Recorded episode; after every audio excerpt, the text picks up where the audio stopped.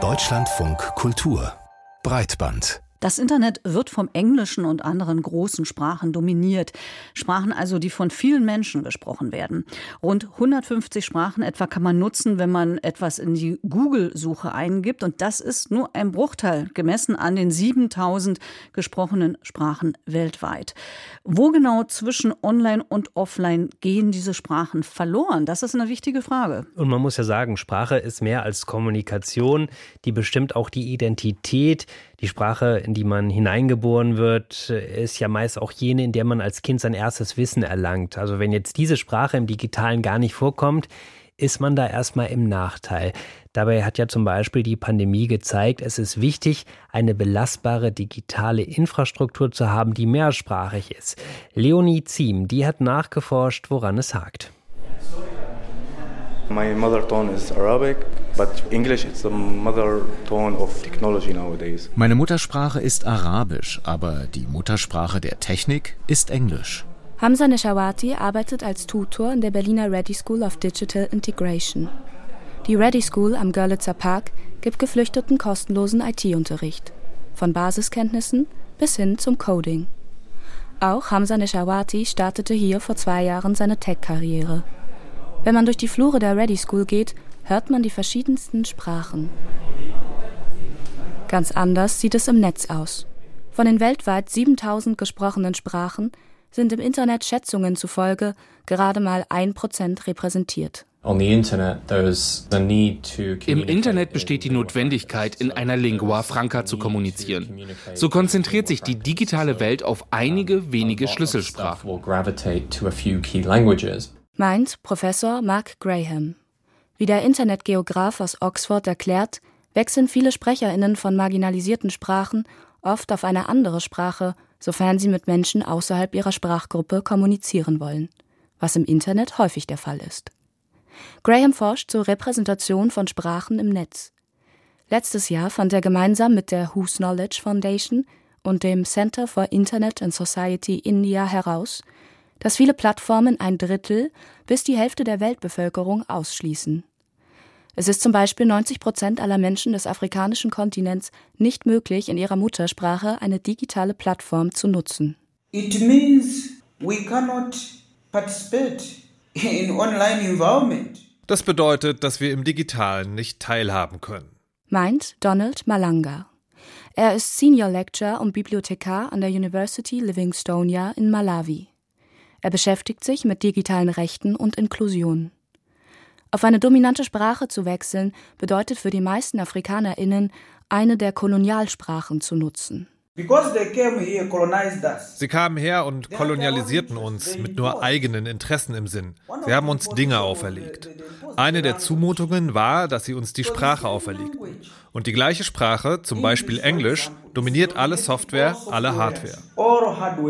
Technisch gesehen gibt es bereits Lösungen, um die Sprachenvielfalt auch im Digitalen darzustellen, wie Chris Biemann, Professor für Computerlinguistik an der Universität Hamburg, erklärt. Mit dem Unicode-Standard gibt es die Möglichkeit, fast alle Sprachen, die verschriftlicht sind, in die, dem Digitalen auszudrücken. Sprich, wir haben eigentlich sämtliche Schriftzeichen vorhanden. Unicode, ein Non-Profit-Unternehmen mit Sitz in Kalifornien, definiert die Standards, die von Technologieunternehmen auf der ganzen Welt implementiert werden. Unicode bringt gewissermaßen die Sprache ins Digitale.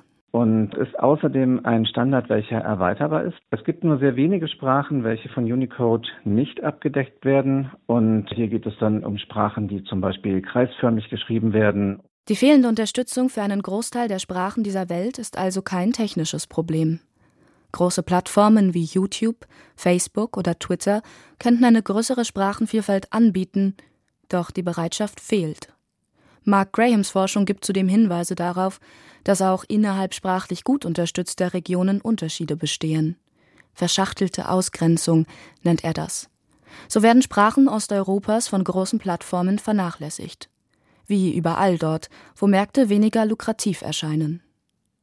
Unter dem Namen No Language Left Behind kündigte das Facebook-Unternehmen Meta jedoch vor einem Jahr an, eine KI zu schaffen, die 200 Sprachen unterstützt, davon 55 afrikanische. Wird dieses Projekt allein das Internet dekolonialisieren? Keine Chance. Ich denke, dass die Probleme viel tiefer wurzeln. Aber brauchen wir Initiativen, die versuchen, Sprachinhalte und Kommunikation einem breiteren Spektrum von Gruppen zugänglicher zu machen? Ja, absolut. Meint Mark Graham. Trotz der Schwierigkeiten, das kulturelle Bewusstsein einer Gesellschaft in ein Computersystem zu integrieren, bietet sich das Digitale als Aufbewahrungskiste an.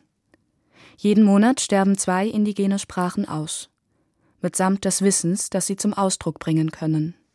Einige Initiativen arbeiten dagegen an.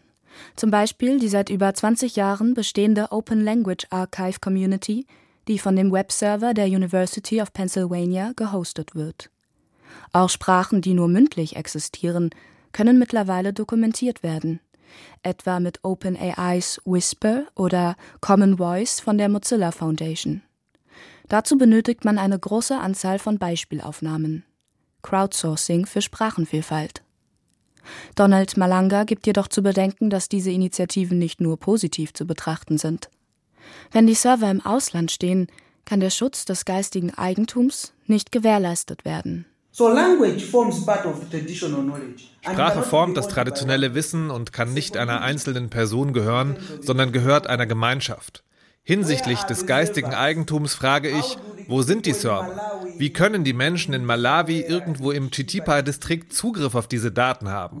Lassen Sie die Indigenen Kontrolle über ihre Sprache haben. Ja, Donald Malanga war das Senior Lecturer und Bibliothekar an der University Livingstonia in Malawi, der sich mit digitalen Rechten und Inklusion beschäftigt, in einem Beitrag von Leonie Ziem. Du hast dazu ja auch schon mal gearbeitet und die Frage, die sich mir stellt, natürlich, also wir haben gerade gehört, für die Internetkonzerne ist das unter ja, Geschäftsgesichtspunkten nicht immer unbedingt interessant, die verschiedenen Sprachen anzubieten. Wenn man da jetzt irgendwie gegensteuern möchte, wie lässt sich das finanzieren? Also zum einen gibt es tatsächlich viele verschiedene Initiativen, die Sprachen sammeln. Ich glaube auch von Wikipedia zum Beispiel, die dann auch Chatbots entwickeln zu bestimmten Themen und äh, die sich natürlich über Spenden finanzieren. Aber ein anderer Punkt könnte natürlich tatsächlich sein, dass die großen Konzerne einfach ein bisschen Kohle abgeben und rüberschieben äh, in solche Projekte, um das zu unterstützen. Und was auch wichtig ist, jeder von uns selbst kann sich daran beteiligen, wenn er eine bestimmte Sprache spricht oder so, solche Sprachen zu sammeln.